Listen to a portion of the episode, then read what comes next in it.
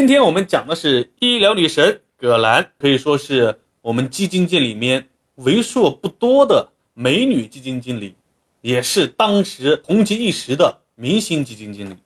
在一九年的时候，她管理的中欧医疗健康混合带来了非常不错的业绩，随后呢是业绩一路飙升，到二零年的时候，她的业绩达到顶峰。那个时候呢，于是有医药女神啊葛兰。当基金净值一再创新高的时候，当我们被它这种光环所吸引的时候，突然医疗板块迎来了快速的回调。那在这个快速的回调当中呢，很多的基民依然觉得给他了一个很好的上车机会，于是又有更多的人开始去抄底医疗。那这一抄底呀，就是慢慢慢慢的下跌之旅，再也没有回头过，一直到今天，伤透了我们很多新基民的心。所以那个时候的女神这种称号一夜之间被改为葛大妈。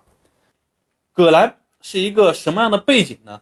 她到底有没有能力来支撑她当初创造的这种业绩以及名声呢？那接下来就让我们走进葛兰她的一个生平经历。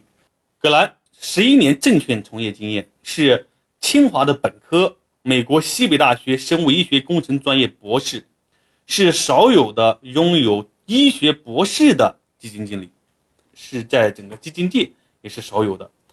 基金经理的从业年限是七年五十天，他所管理的规模是一千零一十七亿，是目前基金界少有的千亿基金经理之一。从业七年以来，他依然能够把年化收益率做到百分之二十一点五六，数据来看也是相当不错的水平。无论过去的经历还是现在。他实实在在管理的规模创造的收益，那最终我们得知，葛兰绝对是个人才。虽然有这么高的名誉，哈，有这么高的声望，但是他在同类的主动管理基金当中表现并不优秀。那这里的原因是什么呢？那接下来我们就具体的进入到他所管理的基金一探究竟。